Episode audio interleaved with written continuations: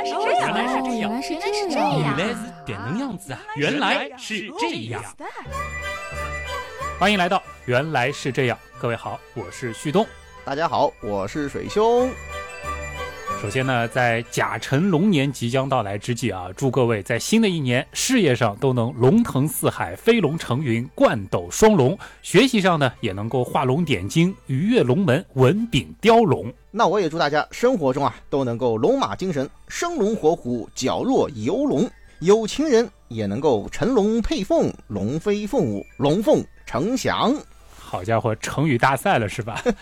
不过这一点应该没有争议啊，就是在所有生肖年的吉利话当中，龙年应该是最容易想的，对吧？嗯，毕竟与龙有关的成语，不仅从绝对数量上，我看了一下，估计是和马还有虎属于第一梯队的。对关键的是这些成语当中，绝大部分的内涵还都是积极和正面的。这一点，十二生肖里似乎只有牛是同样的情况。啊，那肯定啊，龙在我们十二生肖当中啊，一定是非常特别的一个存在。因为它不仅仅是唯一一个现实当中并不存在的动物，它更是中华文化当之无愧的象征符号之一嘛。说到龙年啊，旭东好像就是属龙吧？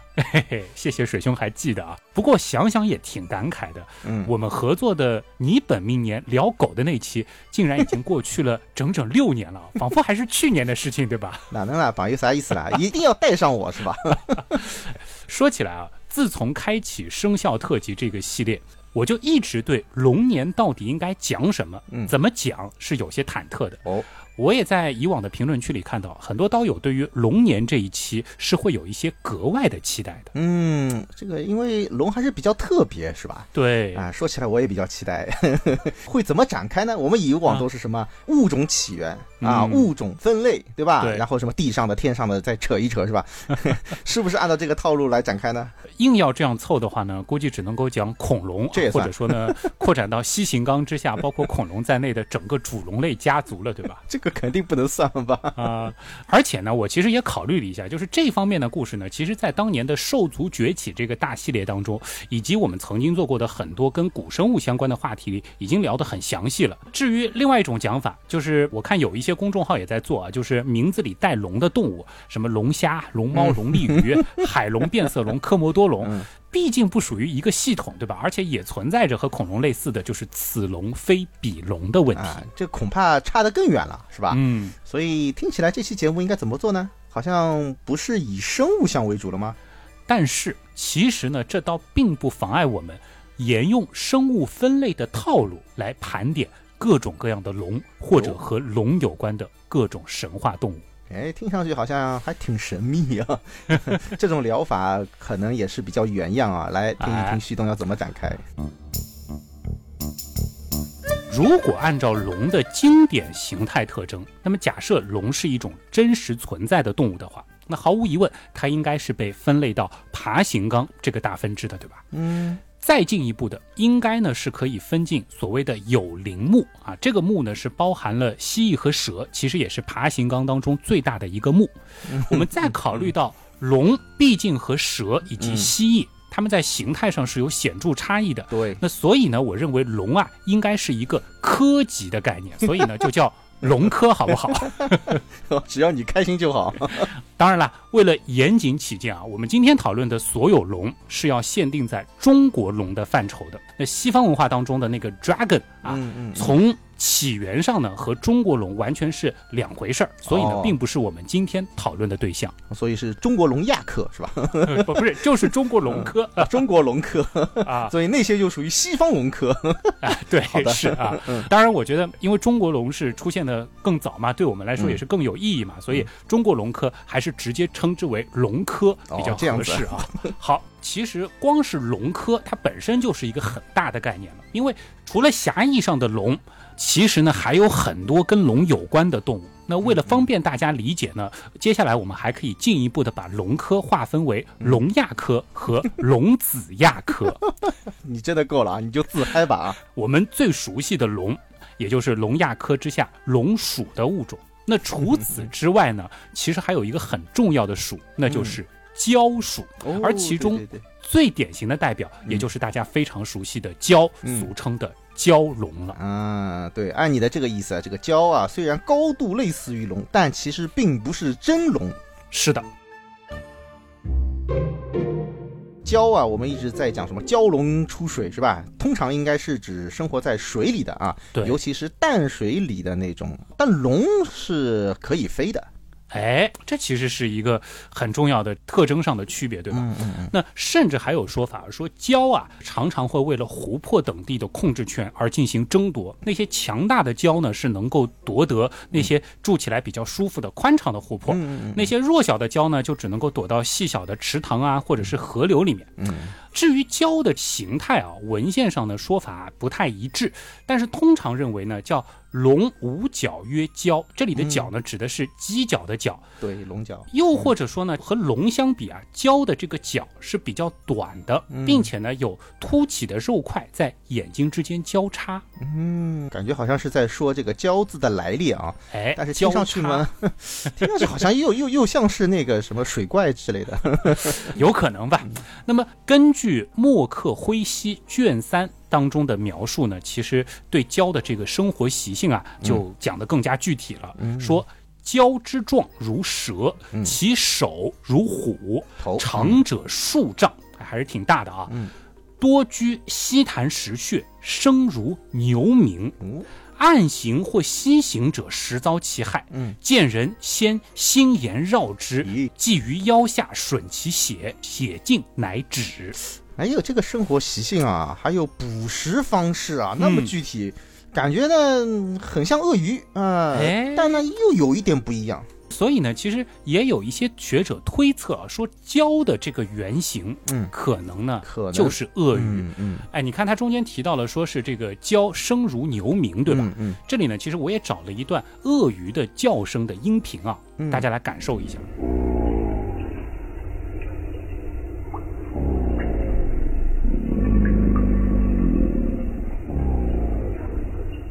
这如果放在自然界当中，或许真的是会有一种错觉，像牛叫。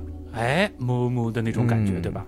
好，那和蛟类似啊，其实，在我们的古代传说当中，还有一种生物叫做悔，应该呢也能算是蛟属的物种。啊，这个大家如果去看一下这个字儿啊，就会啊发现比较少见啊。突兀的那个兀，对吧？嗯它是一个半包围结构，然后里面是一个虫字。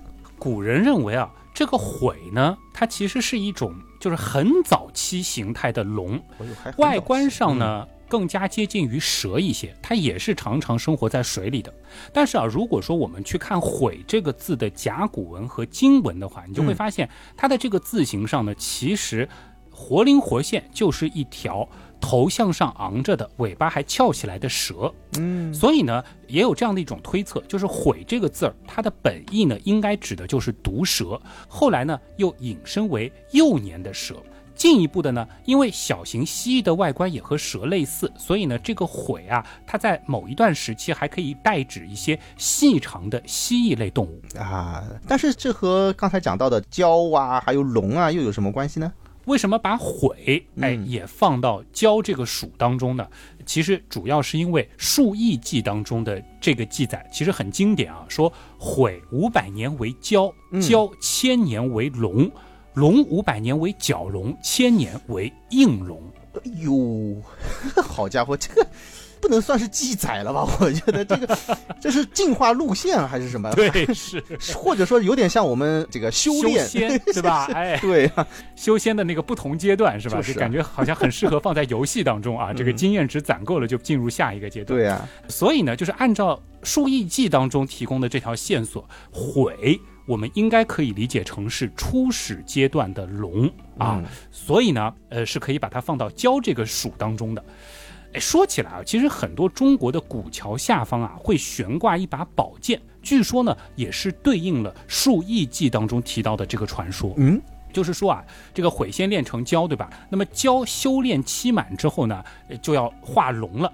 它呢就会沿着江河入海，然后呢这个过程就叫做走蛟。而为了防止这种体型已经接近于龙的大蛟在入海的过程当中撞毁桥梁，所以呢哦就需要在桥孔中央悬挂上一把所谓的斩龙剑，起到震慑作用。嚯我查了一下，其实也看到了一些照片，就如今贵州一带的一些古桥还会挂这样所谓的斩龙剑。嘿呦，哎，你要这么说啊，这个蛟啊，它要化龙，其实并不是很简单，对吧？然后再想想你刚才所说到的进化路线啊，嗯，这个龙啊，在修炼五百年还能升级，对吧？成为角龙，然后再升级成为硬龙，确实还蛮有意思的一件事。那么这两种龙啊，又有什么特点呢？啊，你就说角龙和应龙。对。如果我们刚才提到的这个悔和蛟只能够算作广义上的龙，也就是龙亚科的物种的话，还没有进化，对吧？就是没有修炼到那个龙。是哎那么后面三个阶段呢，应该就是所谓的龙属的龙了。哎，啊对，只不过呢，关于角龙的具体特征，嗯古籍当中呢并没有太多的笔墨，嗯嗯嗯一般呢就说是龙之老者。哦，就反正就是老龙啊，或者是啊长者龙。嗯，对对，只不过呢，由于传统上龙角的发育情况以及数量，还包括形态特征，似乎一直都是区分龙的一个重要特征。嗯，或许啊，这个只是我的个人推测，就是嗯到了角龙的阶段，龙的头上呢就应该已经长出了大型的对生的、有众多枝杈的，就是类似于鹿角的那种大犄角了。讲得来像真的一样。那么应龙呢？这种龙的终极阶段又是什么样子？到了应龙那就厉害了，它有嗯一个最明显的特征，就是会长出双翼。不是吧？这个不科学吧？难道其他的龙就科学了吗？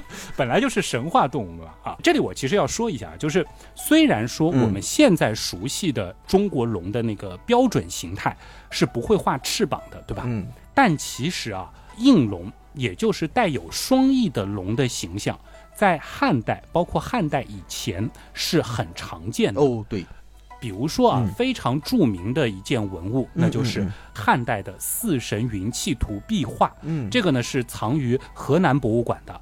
龙身上的这对翅膀是非常明显的。对对对对，有印象。嗯，那么这种带有双翼的应龙纹呢，在明清的瓷器和绘画当中，其实也常有出现。所以大家以后在逛博物馆的时候啊，是可以去找一找的。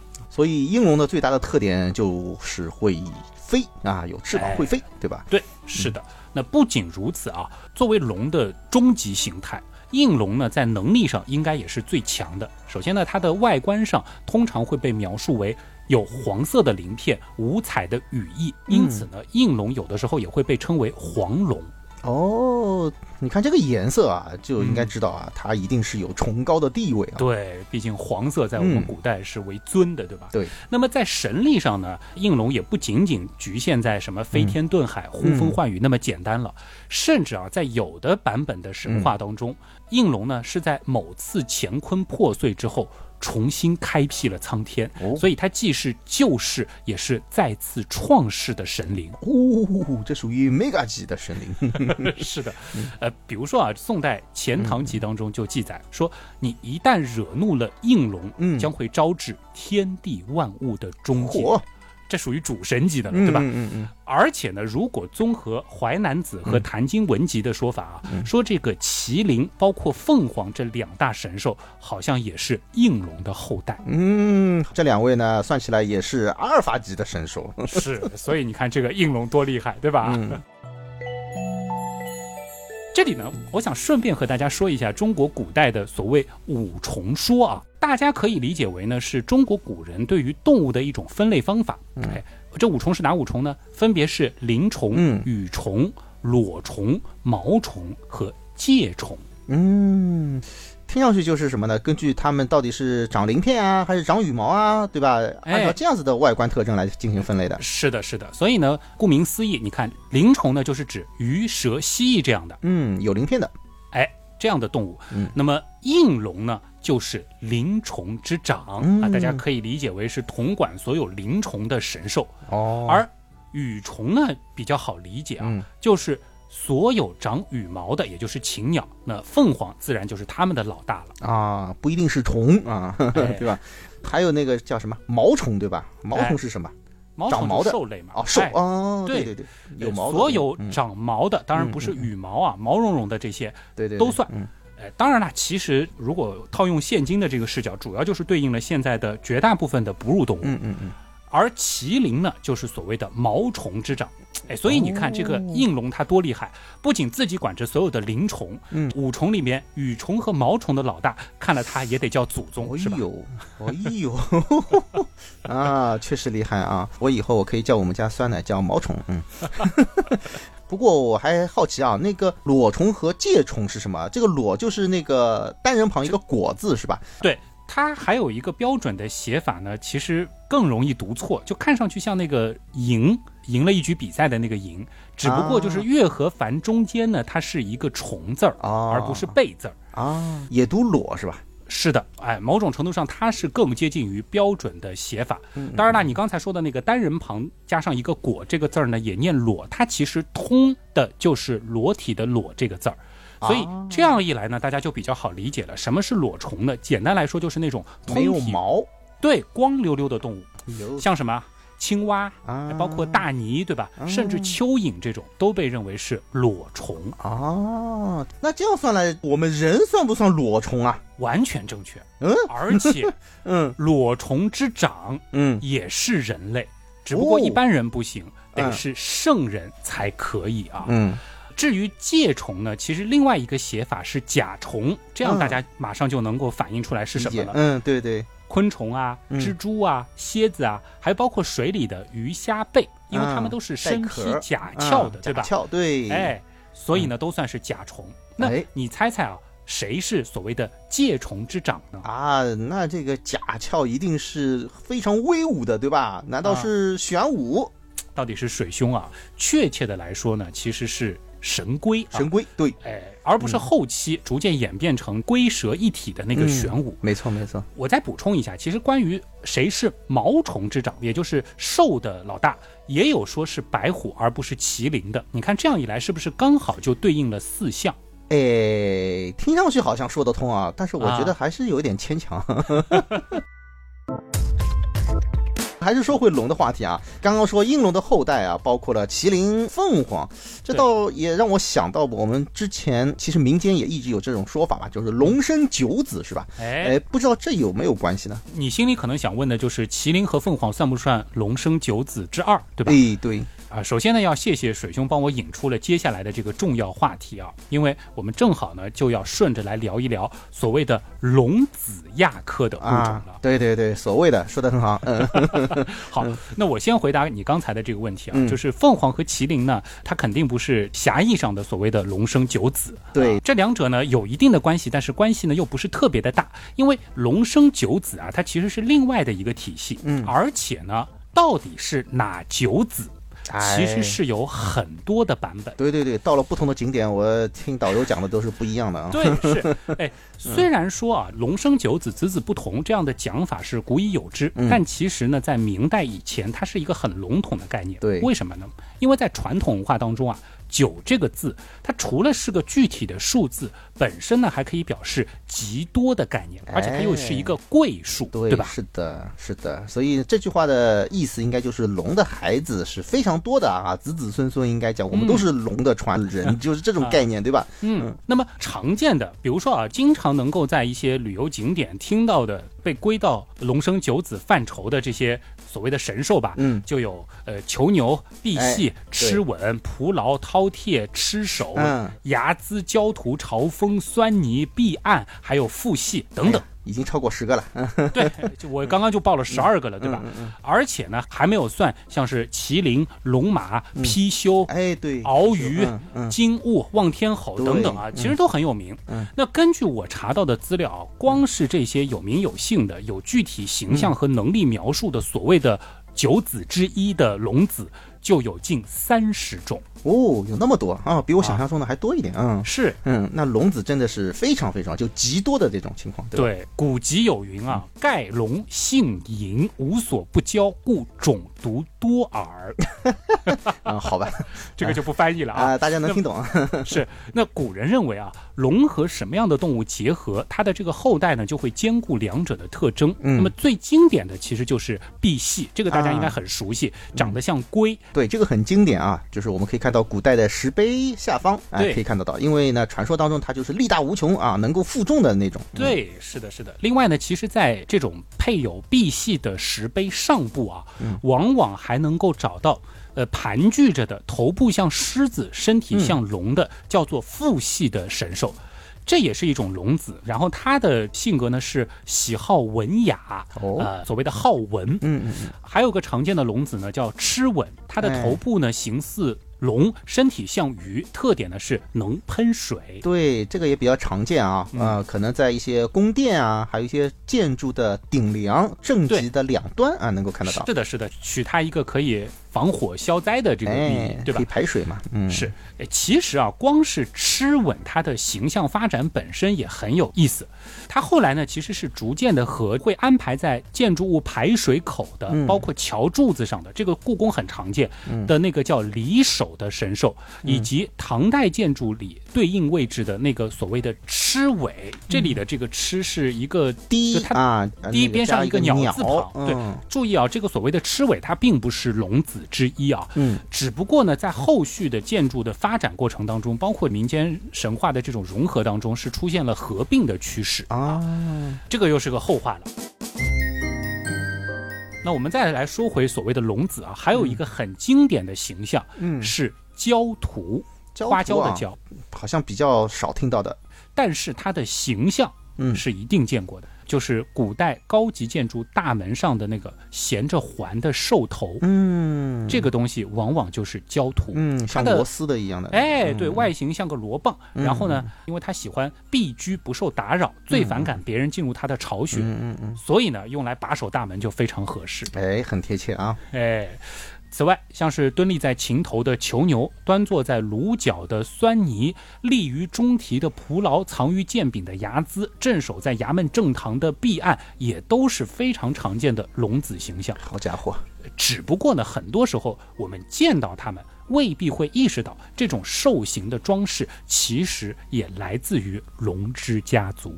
哎呀，听了这一期节目啊，大家如果有这个出行计划啊，可以去 博物馆啊啊，还有一些名胜古迹啊啊，可以找一找他们的踪迹，对吧哎？这个是哎很有趣的，对吧？嗯啊。嗯，对，就是不要去纠结于龙生九子到底是哪九子啊。啊，肯定不止九个，对吧？对对对嗯，另外呢，其实大家也没有必要去背什么老大囚牛、老二睚眦、老三朝风这些啊，嗯因为呢，就是后人总结的版本本身就非常的多啊。对呃，比较出名的就有李东阳怀录堂集版和嗯杨慎的深暗外集版。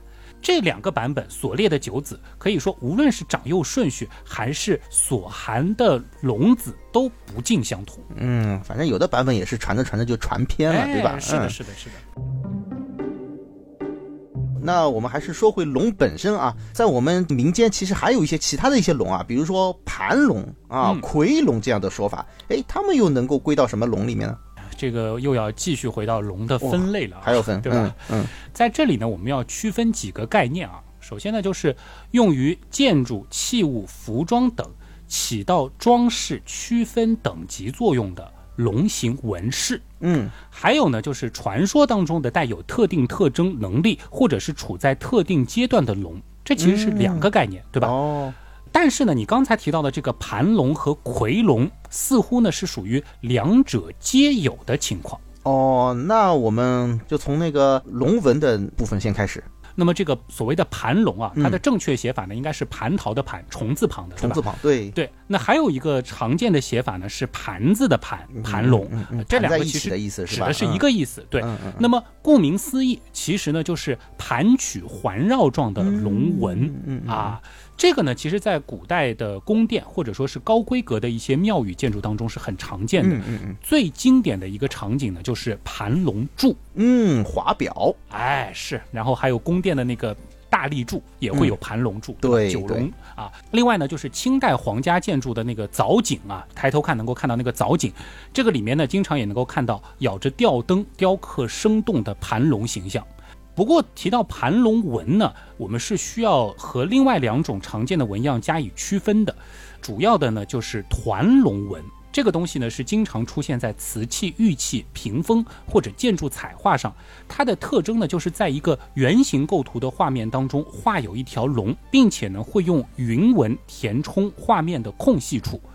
团龙纹还有一个变体，就是所谓的坐龙纹，端坐的坐。嗯，它呢在明清两代，尤其是龙袍上是非常常见的。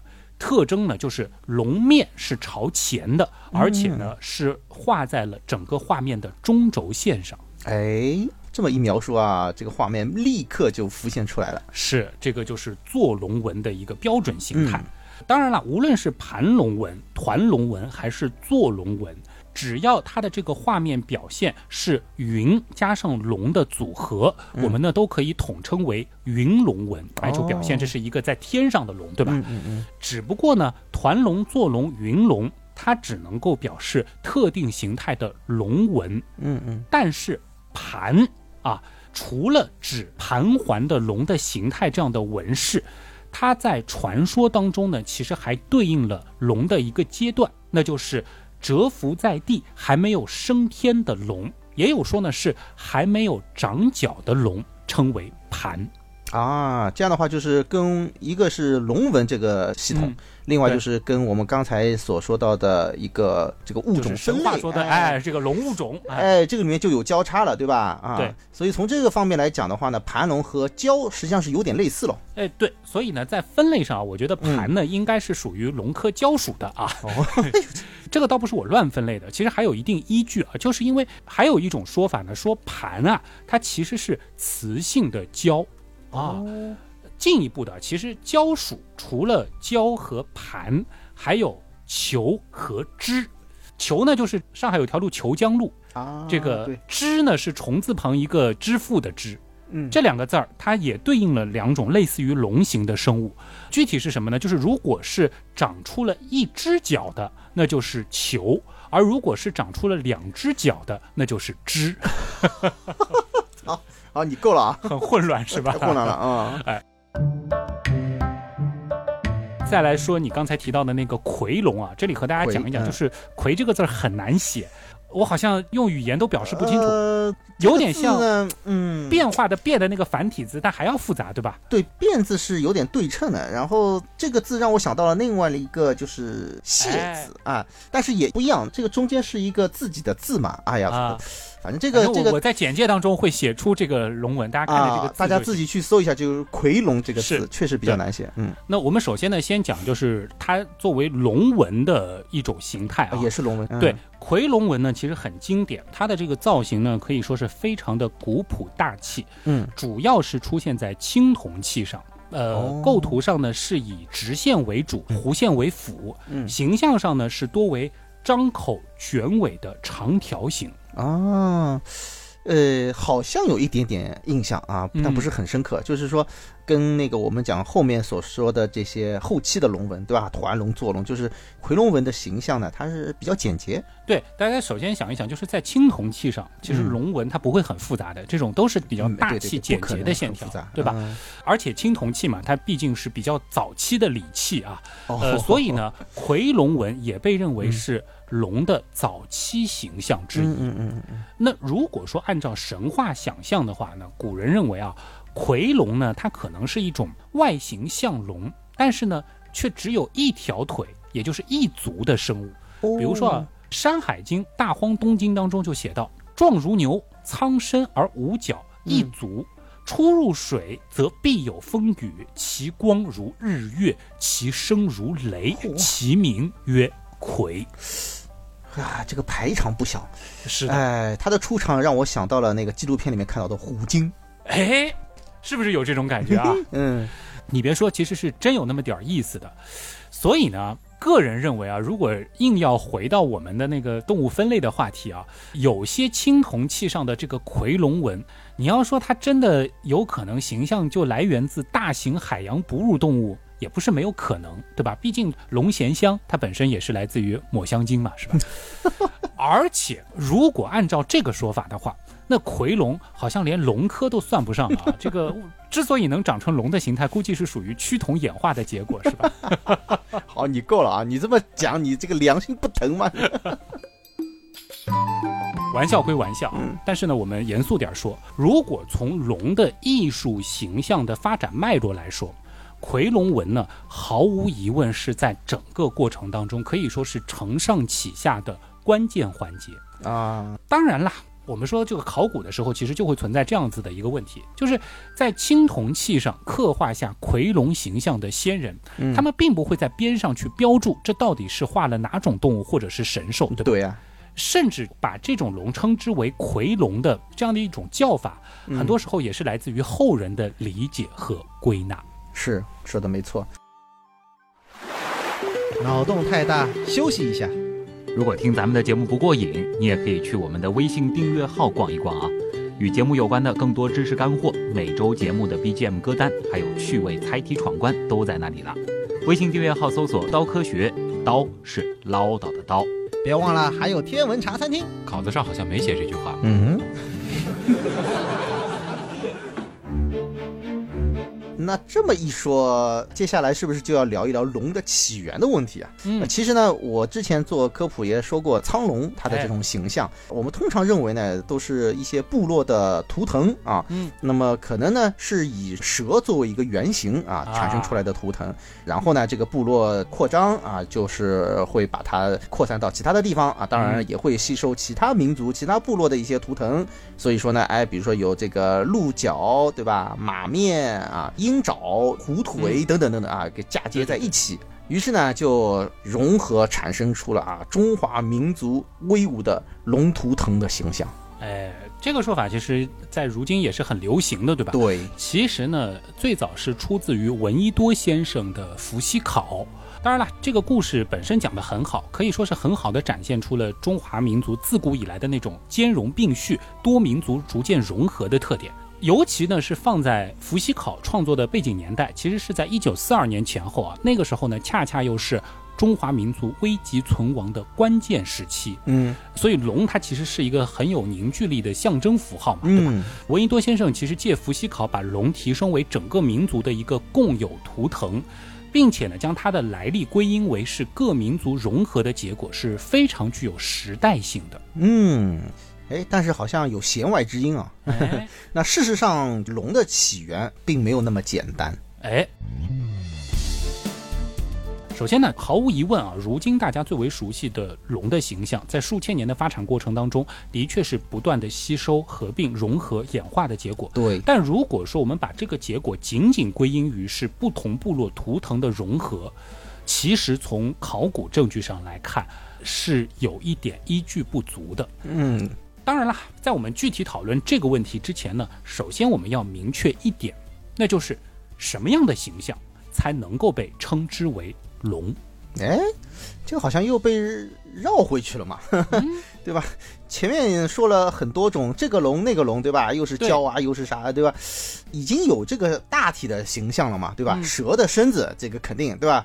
然后呢，头上呢是有角的啊，另外的话有四肢啊，还有这个爪子像鹰，对不对？就是是不是这种？它有一个标准化的特征的，对吧？对呀，你说的没错，这其实呢也是如今大家最公认的龙的形象。嗯，但严格来说啊，这种所谓的标准龙的形象，其实一直要到宋代。才得以最终确定哦。毕竟龙本身就是一种传说中的生物，对，无论其最早所参考的原型是什么，神兽化之后的龙，谁也没有亲眼见过呀。哎，这倒是。当然了。历史上呢，人们对于龙形象的想象一直就是融合了多种动物特征的，这个没错啊。比如说，在东汉时期，有一位学者王弗，他就提出龙呢是具有兔眼、鹿角、牛嘴、驼头、肾腹、虎掌、鹰爪、鱼鳞、蛇身，是九种动物合二为一的形象。虽然总体上和如今流行的龙的形象已经非常接近了，但是大家应该能注意到细节上还是有些区别的，对吧？嗯，对对对，起码就是我不太了解的就是兔眼啊、驼头这种说法，是还包括这个肾到底是什么，好像也搞不太清楚。哎，对。那五代十国的时候呢，南唐的画家董宇在《画龙集义》里。针对龙的画法提出了著名的三庭九四理论。啊，这个有，嗯所谓的三庭呢，就是自首至相，自相至腹，自腹至尾，这就是三个大部分。对，那所谓的九四呢，就是像九种东西：头似牛，驴似嘴，眼似虾，脚似鹿，耳似象，鳞似鱼，须似人，腹似蛇，足似凤。哎，这个看上去啊，就比较接近我们现在所熟悉的这个版本了。是的，北宋稍晚些时候的大画家郭若虚呢，嗯，又对三庭九寺做了进一步的改良。从此以后啊，三庭九寺就成为了后来的画家，包括艺术家们画龙的标准理论了。哦哎所以大家去博物馆逛一逛，应该就会发现，宋代以后再出现的龙的形象，基本就规范化、标准化了。哎，这个好像也可以作为我们鉴赏的一个非常好的参考，是吧？是。的，很有意思嗯啊。所以你想告诉大家的是什么？我是希望大家可以思考一下这个问题啊，嗯就是如果我们将龙的这些特征去除掉一些，或者嗯替换一些，比如说你看到了一只具有蛇的身体，但拥有马的头部的生物，又或者是鳄鱼的头、老虎的身体、蛇的尾巴，再或者。总体上呢，它和标准龙差不多，但只有一条腿，头上呢也没有明显的犄角，甚至是野猪的头配上蛇的身体。呃这些怪异动物的形象，你觉得能不能称之为龙？呃，很奇怪是吧？有点奇怪，呃，这个都是怪物了属于。哎，我没有开玩笑哦。嗯尤其是汉代以前的考古出土，我们在博物馆当中，诸如此类的所谓的龙的形象是层出不穷的，甚至呢可以用千奇百怪来形容都不为过。也就是说啊，不同的时期、不同的地域、不同的文化，实际上对于这种传说中的龙的形象，可能都有不同的理解和想象。哎，其实也有一种可能，当时的人们在创作这类形象的时候，并非就是以龙称之的，啊，可能是各自信仰体系当中的嗯某种神灵、神兽，又或者它就是某种当地人敬畏的现生动物的抽象化。嗯，这倒是很有可能啊。嗯，只是说再后来呢，随着大家的一种融合，对吧？龙的形象和传说呢就深入人心啊。嗯那么同时呢，这样的一种形象呢，因为也融合了很多民族文化的一些特征啊，所以呢就越来越被大家所接受啊，就嗯统称为龙了。是的。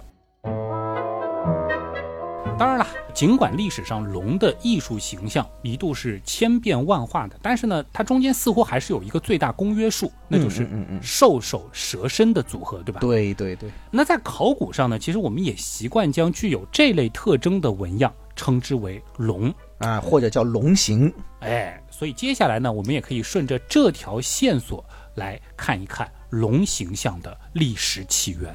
所以照这么说啊，目前发现最早的这种龙形象，或者说疑似是龙的，可以追溯到什么时候？大约是七到八千年前。哦，这么早？这不是我乱说的啊。嗯在辽宁布兴的茶海遗址，这是一处新石器时代的古人类聚落遗址，它的规模其实不小。目前呢，已经发现了五十五座，其实凑得非常近的房屋遗址，布局呢很密集，排列呢也很有序。而且呢，还可以看见中心广场和壕沟。嗯嗯嗯，其中呢，有一处最大的房屋遗址是显著大于其他房屋的，位于整个聚落的中央，面积呢达到了一百二十平，而且嗯和其他的房屋遗址相比，这处房屋啊，它只出土了很少量的生活用器。哎，看上去好像是一个聚会或者是祭祀的地方。对，就是有点像个议事厅，对吧？哎，对，呃，你的推测其实和考古学家一样啊。那有趣的是，在这个我们姑且可以称之为议事厅的建筑的西南方，用褐色玄武岩石块摆塑出了一条长达十九点七米、宽一点八米到两米的巨型龙形堆石。它是一个就是用石头堆出来的，有点像平面画一样的一长条。嗯嗯嗯，呃，如果说大家看到这个图片的话，你应该会有和我类似的感觉，就还是很神似的，有头，然后呢，爪包括尾巴的一些这种龙的特征啊，似乎是隐约可见的。也只能说是隐约可见啊，就是、呃、是不是龙啊，这个确实不好说。因为什么呢？因为你说像爪呀啥的，这个其实看的不是特别的清晰，对吧？对啊，但是呢，这个扭曲的线条，对吧？哎线条其实确实比较是有这种感觉的。其实关键是在于这个奇怪的堆石它出现的位置，对吧？对对对对，这个位置很显赫啊，或者说是看上去是非常重要的，而且那么长啊，对，所以感觉呢，它是有一些象征意义或者说信仰层面的意义的。是的。那么在茶海遗址的出土当中呢，其实还可以找到很多雕刻的非常清楚的蟾蜍，包括蛇这样子纹饰的陶器，嗯嗯，非常的具象化。因此呢，也有专家推测，在这个聚落呢，当时可能是同时存在着对于蟾蜍或者是蛇的崇拜。这么说起来，刚才所说的用石头堆出来的这个龙啊，有没有可能是一种夸大版的蛇呢？或者是蛇和蟾蜍的复合体，哎这个就说不好了，对吧？但是呢，的确存在这种可能，因为到了晚一些的，距今七千到五千五百年的这段时间，嗯其实呢，在中华大地上是存在着四个各有特色又相互有一些联系影响的文化系统，嗯嗯嗯，而这其中呢，辽河流域的赵宝沟红山文化系统就嗯明显存在着猪和蛇的崇拜特征。哎，你看这个很有趣的组合方式啊，猪和蛇啊。实际上我们以前也说过，这个猪啊，在天上也有一头猪，是吧？能够看得出这个猪的崇拜也是非常重要的了。大家别觉得就是为什么会崇拜猪啊？嗯，我们现在看到的这个家猪，感觉蠢萌蠢萌的，对吧？嗯嗯，但是如果是它的野生形态野猪，哦，那是十分凶猛。对，很难降服。嗯，而且猪还有一个特点啊，它嗯多子啊，对，是不是？这个在当时的人看来，绝对是一个可以崇拜的对象。没错。呃，要知道，就是辽河流域呢，也是我国玉文化最早的发源地之一。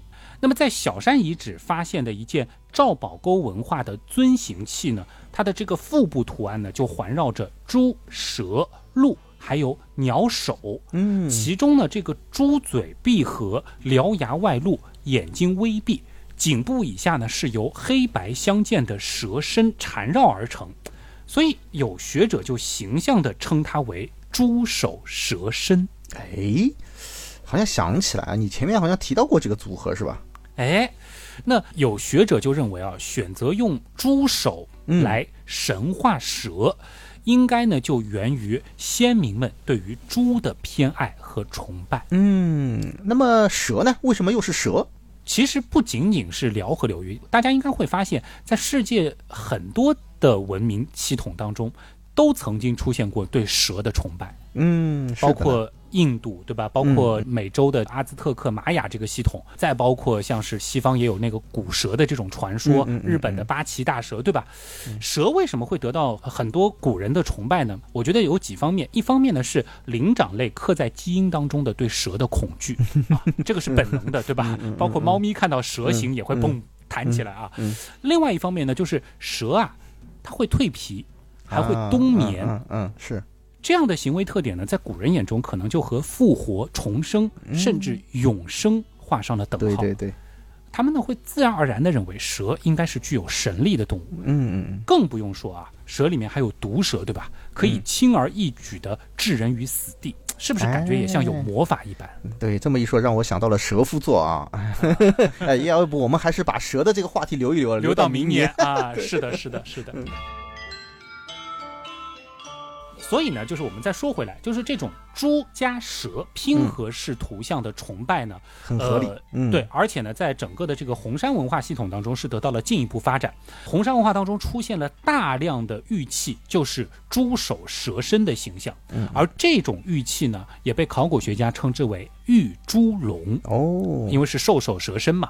前面也说了，玉猪龙它的出土数量非常的多，而红山文化当中呢，其实还不仅仅出现了猪首蛇身的这种所谓的猪龙，还有各种各样其他的玉龙。比如说，非常常见的就是熊头蛇身的熊龙，嗯，另外就是大名鼎鼎的，似乎是马头蛇身的 C 型碧玉龙。啊，这个有印象啊，造型非常简洁，线条流畅，优雅大气啊。，对，而且呢，就是从整个形象看，就是除了没有四肢，应该讲非常接近于现在所理解的龙。对，大家如果说看到那个玉器的话，应该第一反应也是，哎，这感觉就是龙嘛，对吧？对，对，所以大家可能也注意到了，辽河流域早期文化系统当中出现的这些玉龙啊，它因为都是蛇身，嗯，所以呢是并没有脚爪的。对，不能画蛇添足。哎，和我们现在的龙好像还是有一些区别。嗯，不过呢，如果我们把视野放大到同一时期的其他文化系统，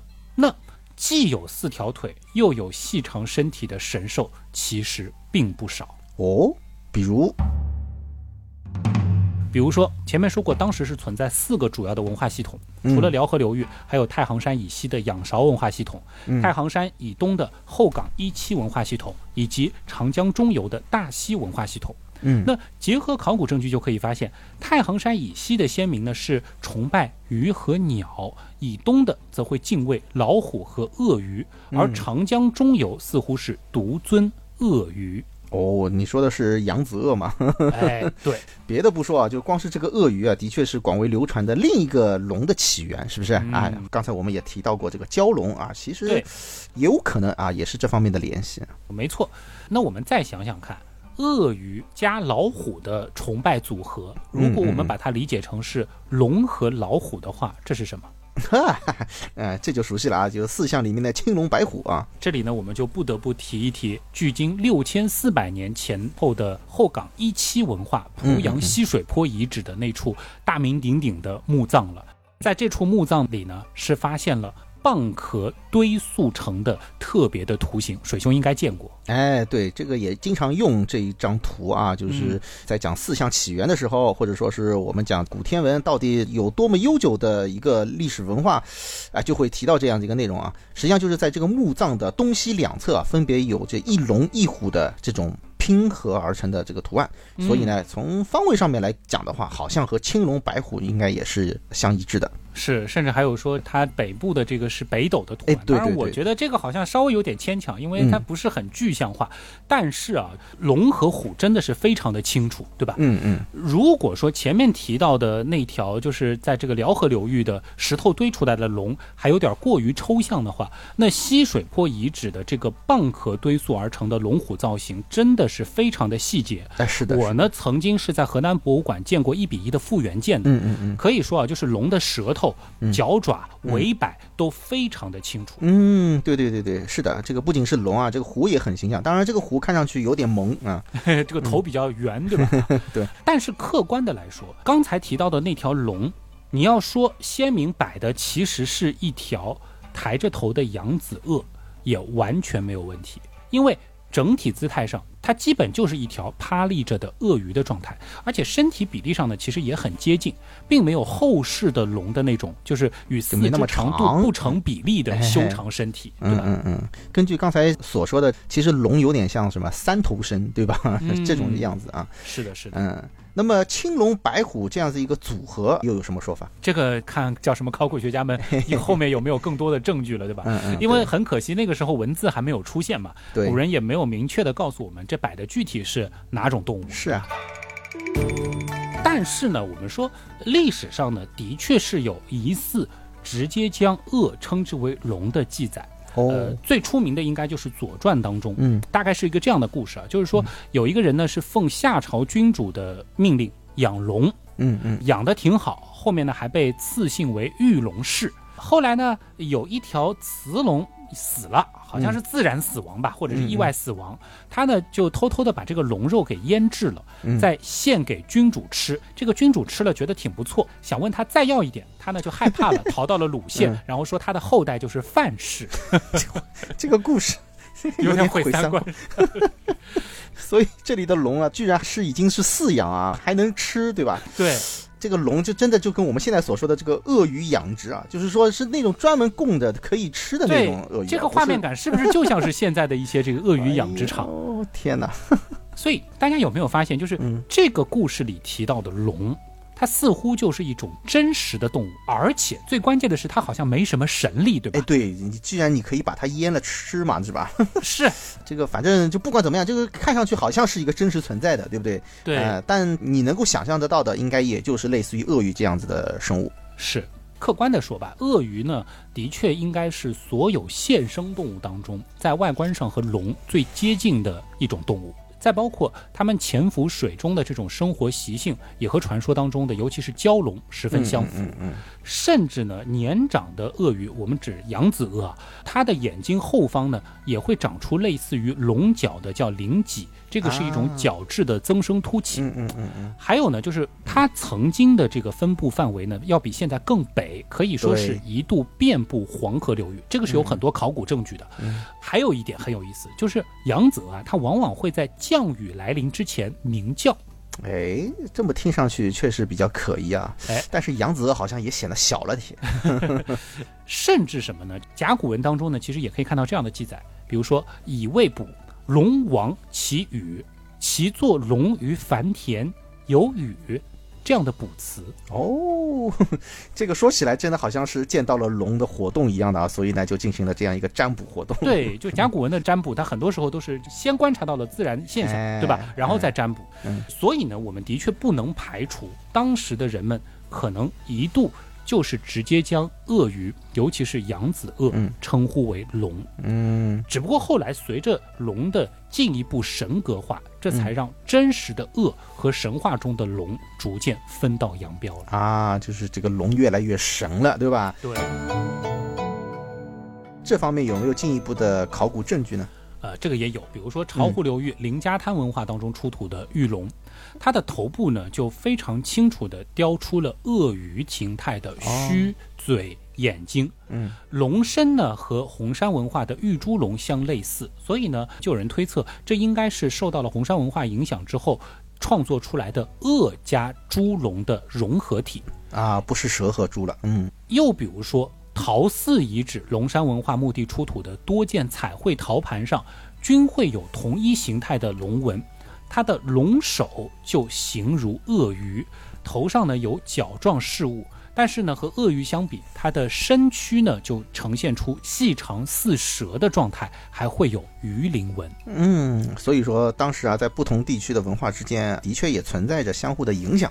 是的，整个华夏文化呢，也就是在这个过程当中逐渐孕育的。再比如说，像是半坡的鱼纹，嗯庙底沟的泥鱼纹，这个泥啊就是娃娃鱼，你看也是四条腿、长长的身子，对吧？对，还有良渚的蛇鸟结合纹，你看蛇加上翅膀啊，又或者说是前面提到的夔龙纹等等。嗯嗯，可以说，在各个阶段出土的文物当中啊，我们是可以逐渐的整理出他们彼此之间的这种联系和融合的关系的。嗯，或许这些得到崇拜的动物啊，打引号的动物，在当时人们的口中啊，并不叫龙啊，嗯又或者呢，当时的龙仅仅是某种具体动物的名称，对吧？啊但是呢，大家可以看到啊，这些概念、形象还有传说，都在历史的演变中啊汇聚着、凝练着。嗯，你说的很对。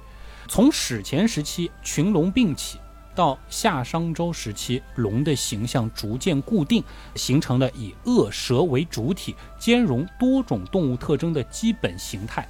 那些最早由上古时期各个地方崇拜的神奇生物啊，应该就像是溪流汇入小河，小河汇入大江一般，最终汇聚出了龙这个嗯具体而丰满的文化图腾。啊，原来是这样。就是这样。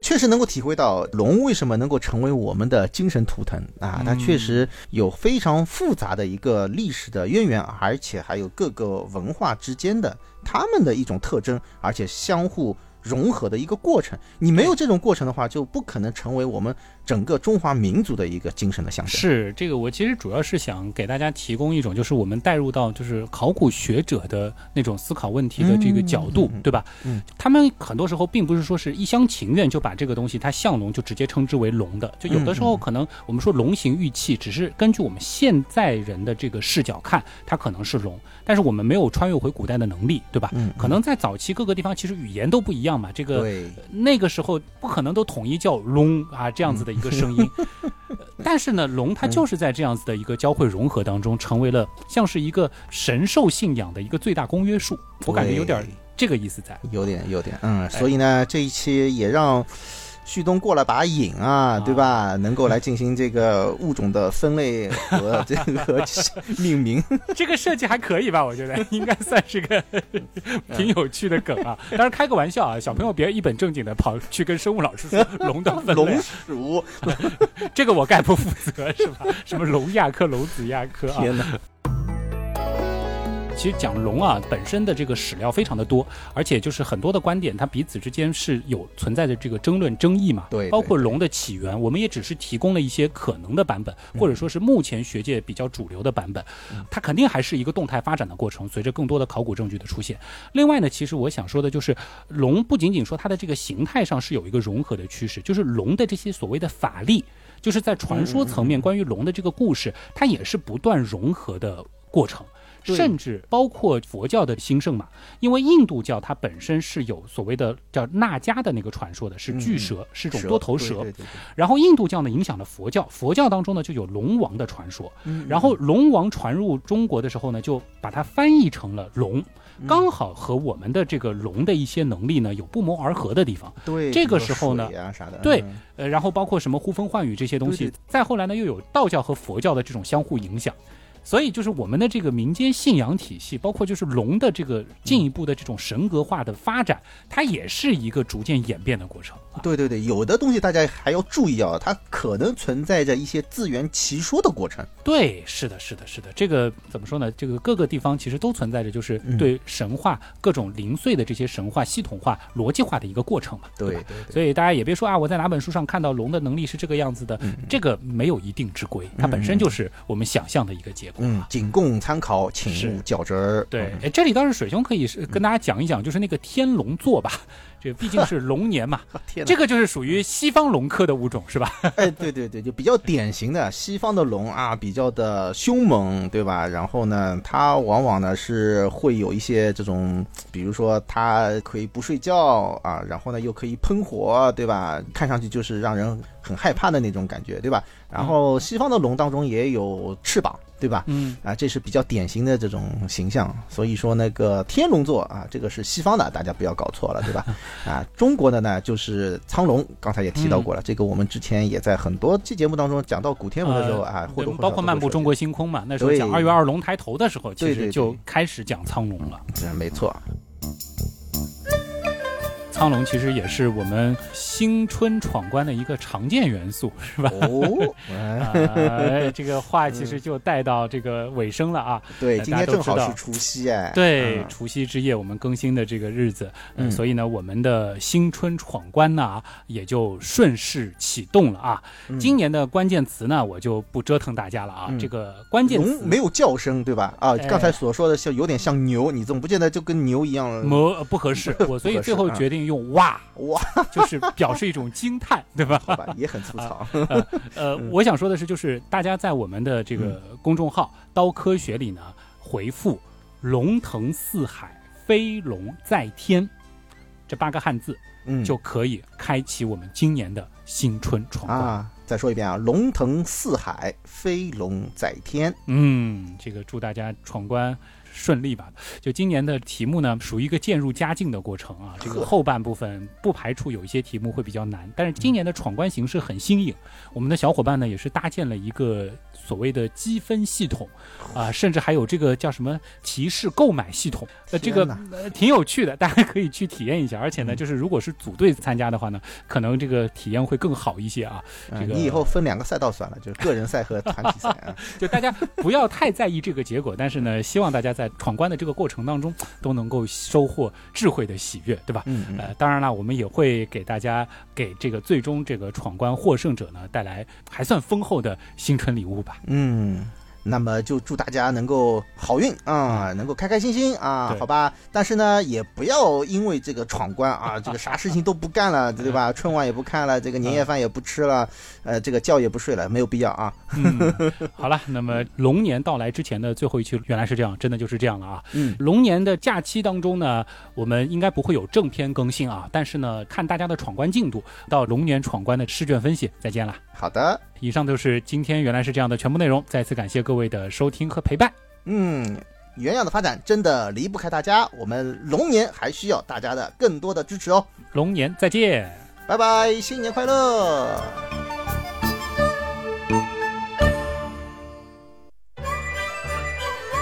嗯，在这里啊，我也祝大家生活中都能够龙马精神，生龙活虎，娇弱矫健，矫矫若游龙。矫。还有一些其他的，比如说啊，盘龙，盘还是盘？盘龙，盘对盘。于是呢，就产生出了中华民族威武的龙图腾。这个舌头真的不大灵。不得不说啊，这个堆啊，龙形堆石。那么玉猪龙呢？这个这个这个这个